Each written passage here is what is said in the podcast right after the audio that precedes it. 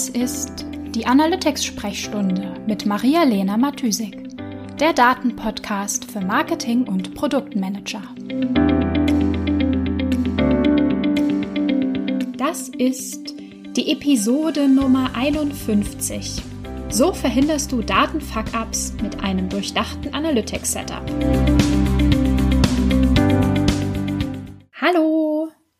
Herzlich willkommen zu einer neuen Episode der Analytics-Sprechstunde. Heute habe ich mir ein Thema vorgenommen, das mega, mega, mega, mega wichtig ist für ein gutes Analytics-Setup und natürlich vor allem für gute, verlässliche und saubere Daten. Und zwar ist es das sorgfältige und strukturierte Testen und Debuggen ähm, vor dem Livegang von einem neuen Tracking oder vielleicht auch von einer neuen Google Tag Manager Container-Version. Ähm, ja, ich muss sagen, ich bin immer wieder überrascht, wie wenig Aufmerksamkeit dieses Thema, also Testen und Debuggen, äh, praktisch bekommt und wie selten es auch nur die grundlegendste Infrastruktur ähm, zum Testen von Trackings gibt. Das hört sich irgendwie immer alles so kompliziert an. Uh, Testing-Prozesse etablieren und Infrastruktur dafür bereitstellen. Aber im Grunde ist es A, gar nicht so kompliziert und B, wie alles in Analytics ähm, kann man und sollte man natürlich auch das Testing immer individuell umsetzen. Also gerade so, wie es ins eigene Team und in die eigenen Ressourcen und in die eigenen Anforderungen passt. Also optimal bedeutet eben optimal für dich und dein Team und nicht, also optimal bedeutet nicht, dass es immer irgendwie super fancy, schmancy und kompliziert sein muss. Warum, warum denke ich, dass jedes Best Practice Setup ähm, einen Testing-Prozess und die Infrastruktur dafür braucht.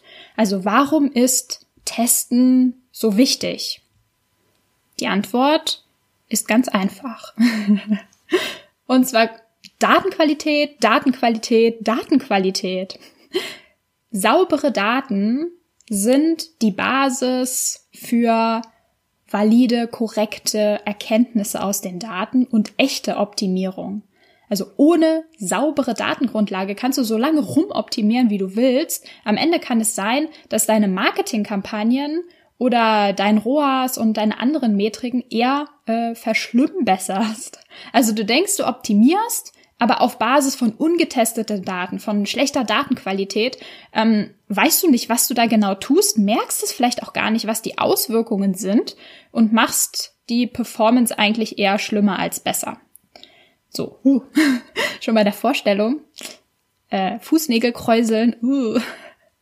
Also wir müssen einfach wissen, wie die Daten erhoben werden, damit wir sie richtig interpretieren können. Wir müssen uns sicher sein, dass wirklich auch alle Buttons, die getrackt werden sollen, auf einen bestimmten Trigger auslösern, aus, auslösern, auslösen und dass die Blocking-Regeln, also dann, wann irgendwie ein Tag vielleicht nicht auslösen soll, auch wirklich blockt und dass Parameter und Variablen auch wirklich so übergeben werden und auch so befüllt werden, wie wir das wollen.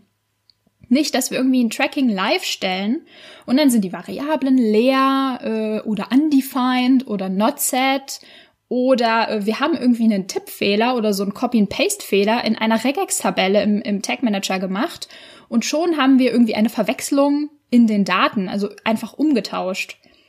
Oder äh, ja, wenn uns dabei irgendetwas auffällt, was vielleicht anders getrackt wird, als wir es erwartet haben, dann muss das ja auch nicht immer korrigiert werden, unbedingt. Also es ist ja, nur weil es anders ist, heißt es ja nicht, dass es falsch ist, sozusagen. Es reicht manchmal auch einfach zu wissen, wo und wann und warum ein Datenpunkt so und nicht anders in Google Analytics ähm, am Ende einläuft, damit wir wissen, womit wir arbeiten, damit wir das richtig interpretieren können. Und natürlich brauchen wir trotzdem die Möglichkeit, ähm, wenn etwas anders einläuft, ist es vielleicht manchmal doch ein Fehler. Und diese Fehler wollen wir schnell beheben können. Also klar, ne?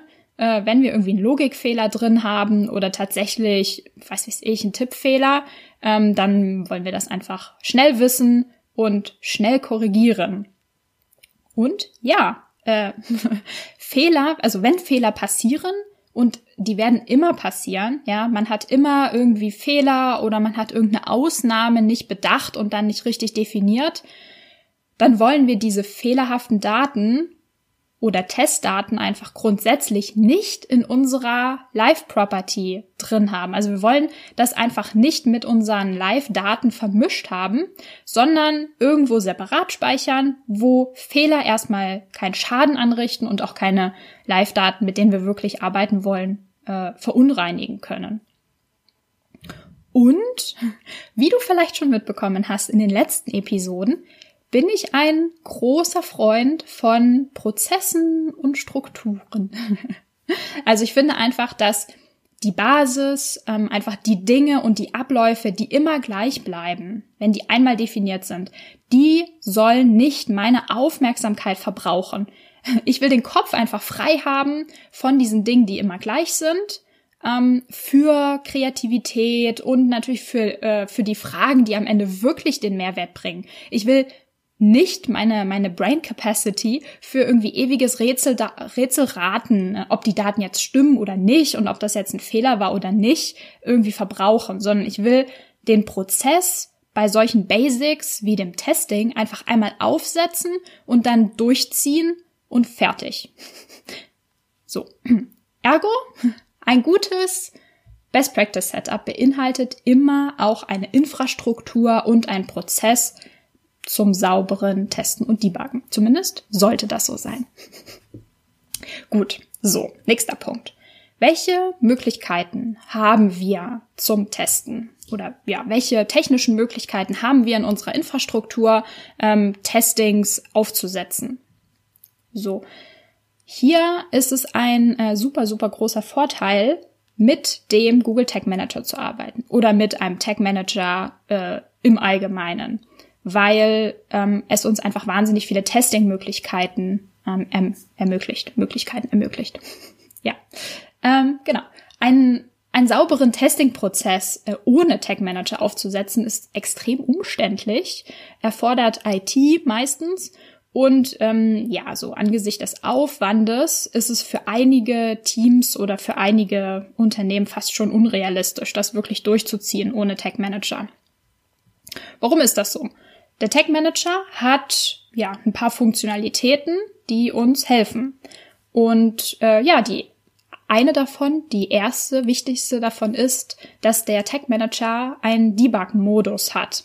Also einen Preview-Modus sozusagen, den man einfach aktivieren kann und der es uns dann erlaubt, alle Tags, Trigger, Variablen, die wir angelegt haben, im eigenen Browser an der eigenen Webseite einmal durchzuspielen, also zu klicken, die Tags auszulösen, ähm, ohne den Container tatsächlich äh, zu veröffentlichen. Also wir haben in diesem Debug-Modus so eine, ja, so eine eigene Spielwiese zum Testen.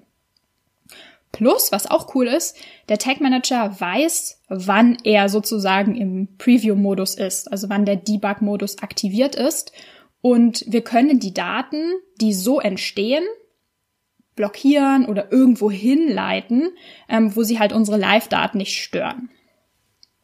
Der nächste Punkt ist, der super praktisch ist mit dem ähm, Tag Manager, ist, dass es eine, ja, dass es unterschiedliche Umgebungen, äh, sogenannte Environments gibt.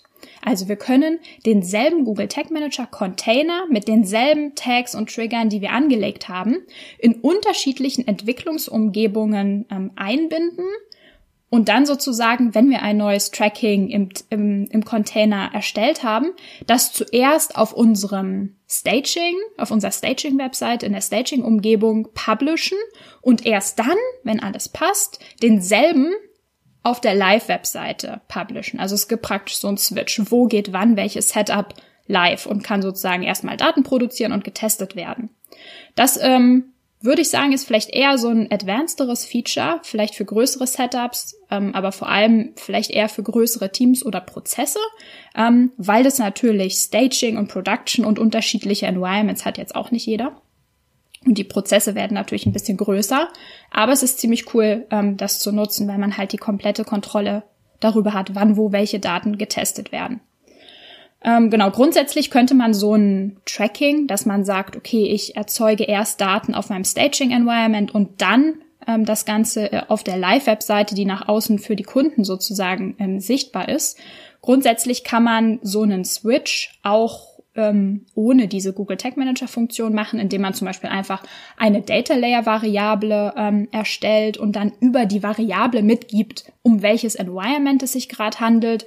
Manchmal geht es auch über die Domain einfach, dass man sagt, auf der Domain ist Test Traffic, auf der Domain ist kein Test Traffic und so weiter. Also es gibt super viele Möglichkeiten, auch vielleicht mit ähm, URL-Parametern, die Cookies setzen und so weiter. Also es gibt super viele Möglichkeiten mit dem Tag Manager, ähm, Test-Traffic praktisch zu markieren oder Traffic als Test zu markieren und dann ähm, im Tag Manager festzulegen, was mit den Daten passieren soll, die als Test markiert sind. Genau. So, wenn wir Testdaten irgendwie extra markiert haben und aussortieren wollen, dann brauchen wir natürlich auch einen Ort, wo diese Testdaten dann hingesendet werden. Weil wir wollen die ja nicht zusammen mit unseren Live-Daten haben.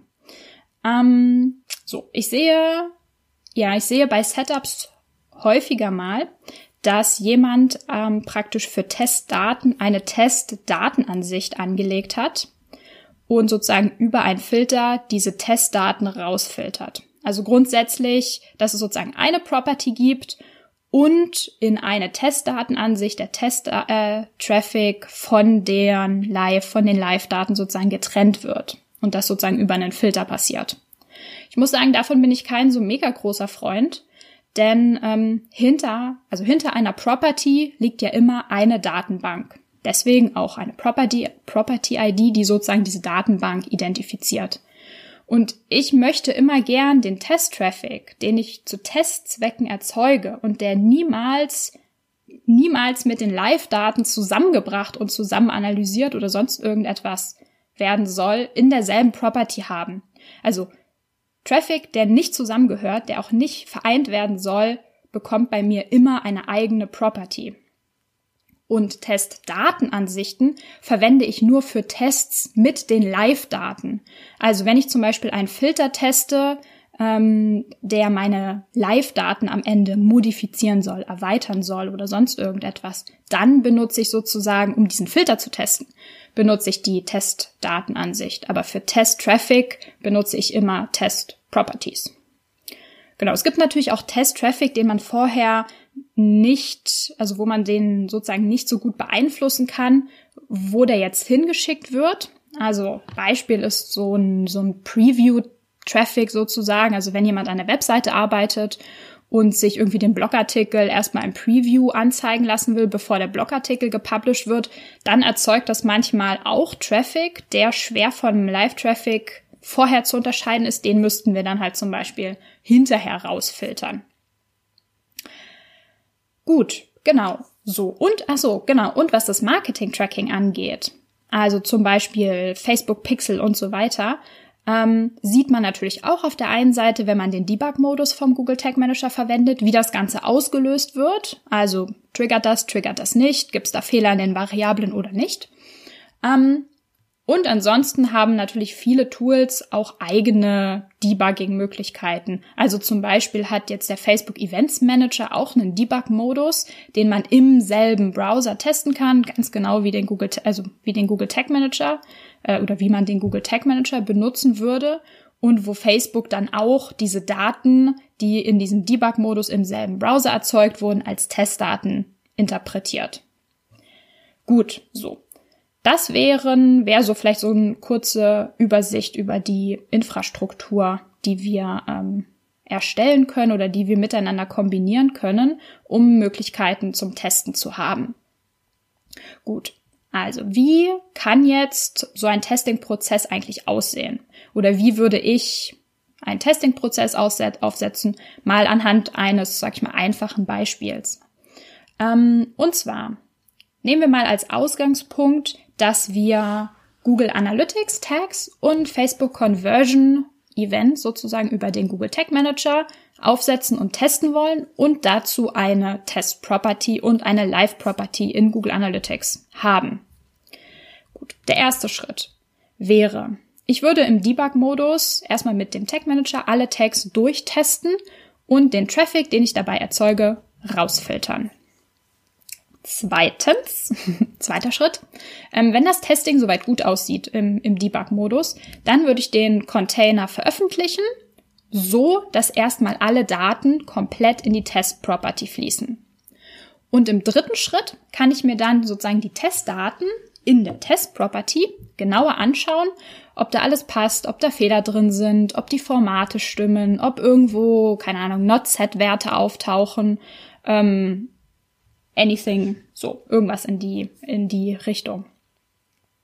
Wenn ich ähm, noch ein altes Tracking habe, dann kann ich an der Stelle auch sozusagen das alte parallel laufende Tracking mit dem vergleichen, ähm, was ich jetzt in die Test-Property ähm, getrackt habe, um zu gucken, okay, passt das? Gibt es da irgendwelche Abweichungen? Oder etwas. Und was man natürlich auch noch machen kann und sollte, anhand der Testdaten nochmal die Konfiguration in Google Analytics nachziehen. Weil manche Sachen ähm, sieht man vielleicht erst, wenn die Daten tatsächlich getrackt werden und kann man vorher sich jetzt nicht unbedingt so vorstellen, wo noch ein bisschen was an der Datenqualität und an den Formaten gedreht werden könnte. Gut, und der vierte Schritt, wenn die Testdaten den Test in der Test Property bestanden haben, dann, genau, geht's ab in die Live Property. Also ähm, dann mache ich einfach den Switch im Tag Manager, dass die Daten jetzt in die Live Property ähm, fließen sollen. Und jetzt muss man natürlich gucken, wie man das macht, wenn man ein paralleles Tracking hatte, was man dort ein- und ausschaltet und so weiter. Aber ähm, auch wenn die Daten in der Live Property sind, checke ich die nochmal, ob es da irgendwelche Probleme gibt. Genau, jetzt nochmal vielleicht zum Marketing-Tracking, was ich ab und zu mache, um ein Facebook Conversion Tracking zu testen, gerade wenn es vielleicht ein bisschen komplexer ist und wir da viele Custom Conversions ähm, schicken möchten. Das Problem ist, man kann ja nicht einfach im Google Tag Manager eine Test-Pixel-ID hinterlegen und dann irgendwie Testdaten an Facebook senden. Also grundsätzlich, wenn wir Daten an Facebook senden und das nicht in dem Facebook-Debug-Modus passiert, sind das einfach echte Daten. Okay, das ist halt ein bisschen blöd. Manchmal, gerade wenn die Trigger vielleicht ein bisschen kompliziert sind, ähm, will man das aber vielleicht doch länger testen und länger laufen lassen und nicht nur einmal kurz im Browser rumklicken. Was ich manchmal mache und eigentlich ganz praktisch finde, ist, dass ich die Trigger, die die Facebook-Events auslösen sollen, an Google Analytics Test-Events dranhänge sodass praktisch meine Facebook-Trigger am Ende Google Analytics Events auslösen und da dann alles in die Test-Property in Google Analytics fließt, kann ich ähm, mir praktisch einfach die Events dort anschauen und sehen, ob die Trigger richtig definiert sind, ob die Events richtig feuern, ob die Variablen ähm, richtig befüllt sind und so weiter. Und wenn das dann alles passt, sozusagen vor dem Livegang, verknüpfe ich meine Facebook-Trigger wieder mit den tatsächlichen Facebook-Tags und sende sozusagen dann die richtigen Daten an Facebook mit dem Livegang. Das mag sich jetzt alles vielleicht ein kleines bisschen overengineert anhören, Und alle diese Punkte und immer alles, was möglich ist, umzusetzen, wäre äh, wahrscheinlich möglicherweise auch für dich oder für dein Team der komplette Overkill. Deswegen, ähm, ja, will ich vielleicht noch mal sagen, ein sauberer Testing-Prozess ist super, super wichtig und muss aber gleichzeitig in einem sinnvollen und produktiven Rahmen bleiben. Also ja, es ist immer eine Frage von Aufwand, Nutzen. Nicht immer, nicht immer, nicht alles ist immer irgendwie nötig. So eine umfangreiche äh, Testingstruktur, eine komplexe Testingstruktur macht eben auch Aufwand. Es muss aufgesetzt werden, es muss gepflegt werden. Ähm, die Prozesse werden mit umfangreicherer Infrastruktur und ähm, ja und unterschiedlichen Stages sozusagen halt immer länger, die dauern länger, die brauchen mehr Aufmerksamkeit, mehr Ressourcen, einfach mehr Aufwand. So. Das heißt, je nach Team und je nach Prozessen in den Unternehmen, ähm, zum Beispiel jetzt von meinen Kunden, implementiere ich immer Abstufungen von all diesen Möglichkeiten, ähm, die ich dir jetzt genannt habe. Das heißt, ich versuche immer diese Prozesse darauf anzupassen, was wirklich notwendig ist und was wirklich Mehrwert schafft. Es muss eben einfach in die Teamprozesse, in die Verantwortlichkeiten reinpassen. Weil am Ende ist Analytics halt einfach für das, oder sollte Analytics für das Business da sein. Dafür, dass MarketingmanagerInnen bessere Entscheidungen treffen können. So Analytics soll dich unterstützen und nicht behindern oder irgendwie die Produktivität vom ganzen Team runterziehen. Das heißt, die Herausforderung hier ist, wenn du ein Setup mit dem Tag Manager machst, die Prozesse und Filtermöglichkeiten zu wählen, die dein Setup halt braucht und die für dich Sinn machen, so dass das Setup am Ende einfach, schlank ist, aber trotzdem nützlich und effizient ähm, für die gesamte, ähm, für die Erke gesamte Erkenntnisgewinnung, fürs Reporting, für die Optimierungen und dass ähm, einfach die Prozesse sauber und schnell durchlaufen werden können. Yes. Das war's. Ich hoffe, du konntest ein ähm, bisschen was mitnehmen für deine Arbeit oder auch als Inspiration für Optimierungen ähm, und Weiterentwicklungen von deinem Setup. Ja, dann würde ich mal sagen, äh, wir hören uns oder besser gesagt, du hörst mich nächste Woche wieder. Bis dahin, ciao, ciao. Die Shownotes findest du wie immer unter analyticsfreak.com slash podcast. Ich würde mich außerdem mega über Feedback jeder Art freuen. Also schreib mir gern eine Mail an maria at analyticsfreak.com oder über meine Social Media Kanäle.